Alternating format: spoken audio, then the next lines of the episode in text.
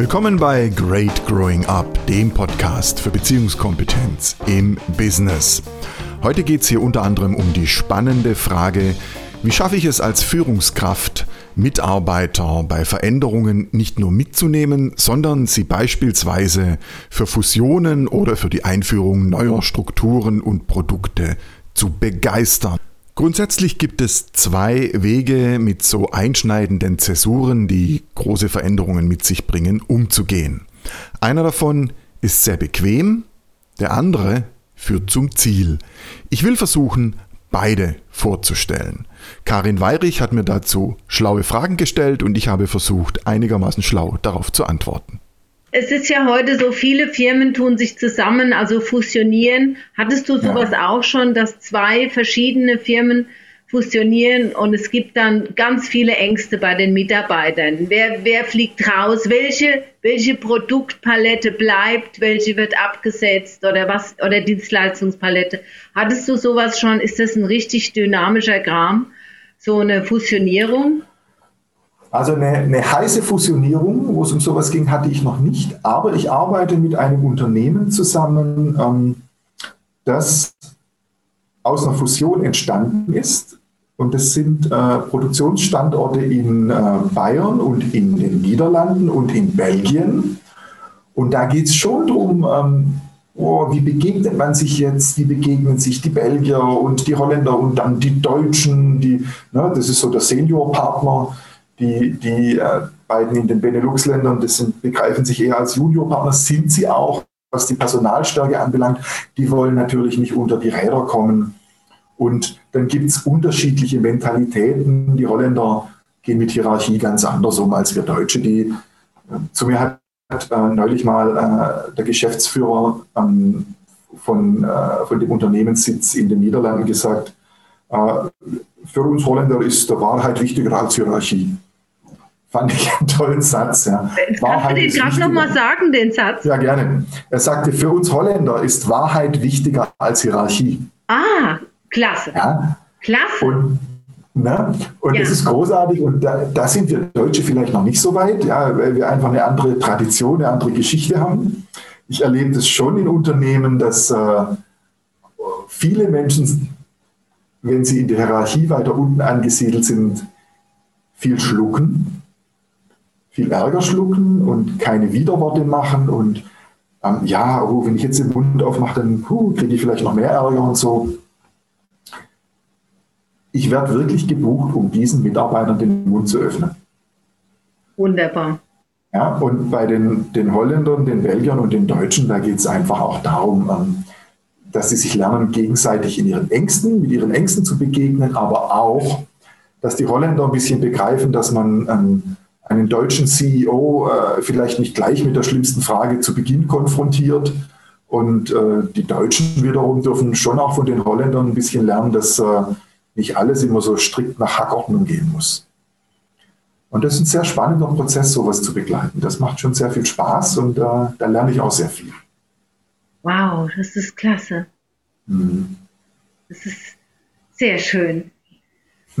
Hattest du auch schon mal, dass eine Firma ein neues Produkt hinzunehmen will und ähm, die Mitarbeiter fürchten sich vor dieser neuen Dienstleistung oder vor dem neuen Produkt? Hattest du so, so eine Situation schon? Also nicht direkt ein neues Produkt, aber wenn es um strukturelle Veränderungen geht in Unternehmen, okay. dann das erlebe ich schon sehr oft, immer wieder. Ja, wenn, wenn zwei Abteilungen zusammengelegt werden. Du lieber, ja. da ist ja die Hölle los. Das ist ja fast noch schlimmer als ein EDV-Update. Ja, davor haben ja auch alle Angst. Mit Recht übrigens. Ja. Ja. Geht ja auch meistens schief. Ja. Und äh, so das, das Zusammenlegen von Abteilungen zu begleiten, das mache ich auch.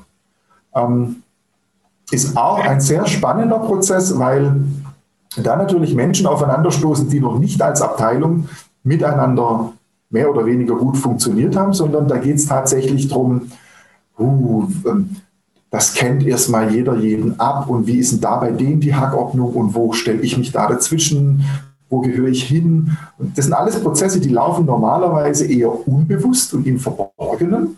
Ja. Und mich bucht man, um diese Prozesse bewusst zu gestalten, damit keiner zu kurz kommt, aber damit auch keiner irgendwo landet in der Hierarchie, wo er nichts zu suchen hat, wo er nicht hingehört, weil er da nicht hinpasst. Das hört sich gut an, weil das, ja. da wissen manche Firmen wirklich nicht, wie sie damit umgehen sollen, dass nicht, dass die Leute alle krank werden, weil sie so viel ja. Angst haben. Was mir dann ein, was mir dann einfällt, es gibt ja dann auch so ähm, Firmen, wo, wo entweder eine hohe Fluktuation ist oder es sind viele Leute krank. Und ähm, hast du da auch Ansätze, wenn jetzt viele nie da sind und die Geschäftsleitung oder die, die Verantwortlichen wissen nicht, was sie da machen können? Äh, hast du da Ideen? Naja, es, das beginnt immer, ähm, es beginnt und endet immer mit dem Wort Verantwortung. Wenn ein Unternehmen feststellt, boah, wir haben also einen überdurchschnittlich hohen Krankenstand, gibt es im Prinzip zwei Möglichkeiten, damit umzugehen. Eine eher unbewusste oder unverantwortliche, das wäre dann zu sagen, naja, das ist halt eine faule Bande, die haben halt keinen Bock. Oder ich frage mich als Unternehmensleitung, boah, was ist denn eigentlich mein Anteil an der Geschichte?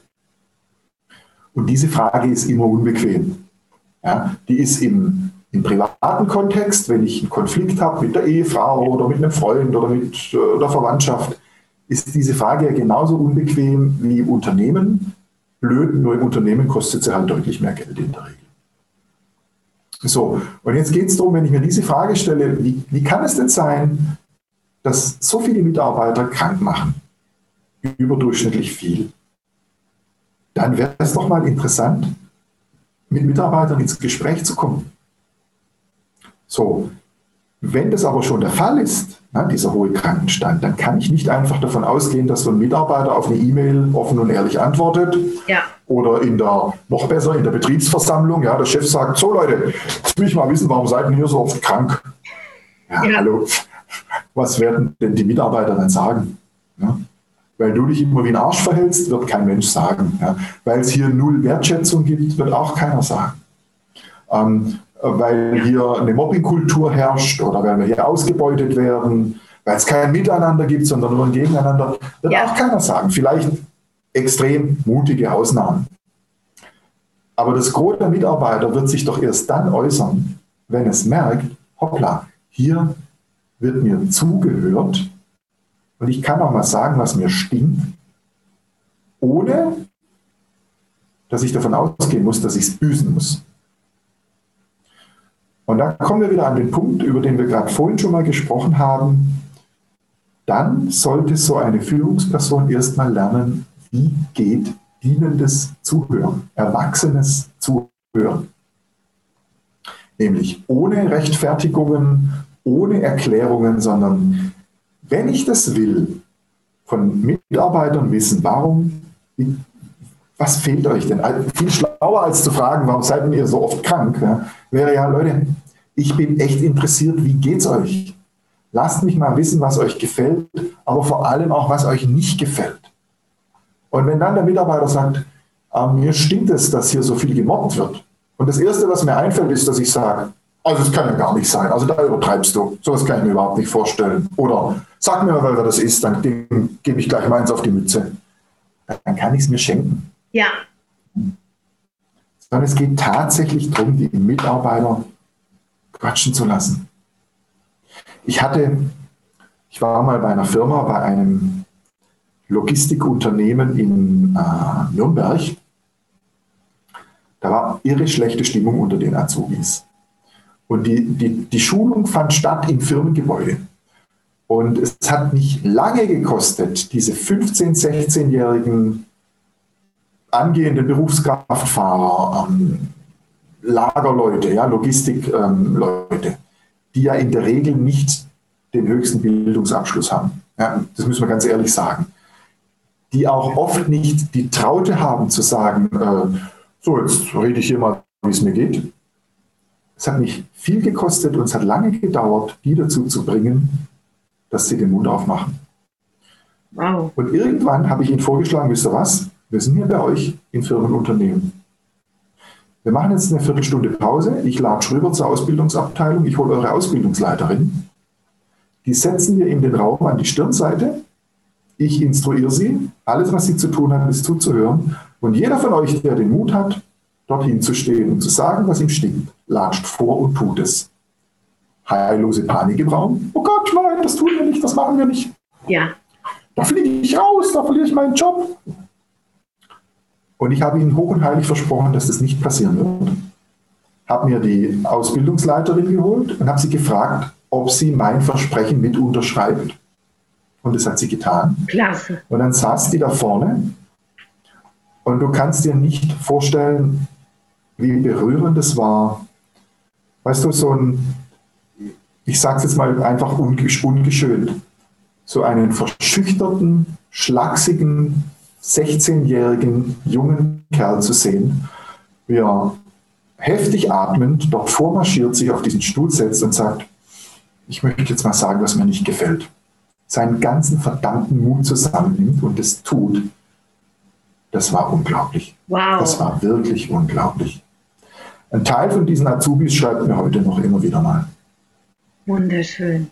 Ja, weil sie sagen, hey, wow, das, das hat sowas für mich verändert. Seither, seither habe ich nicht mehr das Gefühl, ich bin der letzte Arsch hier, der alles machen muss und jeden Scheiß schlucken muss, sondern ich bin es wert, für mich hinzustehen und ich darf auch sagen, Leute, jetzt ist mal genug. Klasse. Und das darf man. Unternehmen wollen wachsen, Menschen auch. Das war's für diese Episode im Great Growing Up Podcast. Ein Transkript gibt's wie immer auf meiner Website www.greatgrowingup.com. Schauen Sie mal rein, ich freue mich auf Sie. Vielen Dank fürs Zuhören und machen Sie es gut. Ihr Matthias Stoller.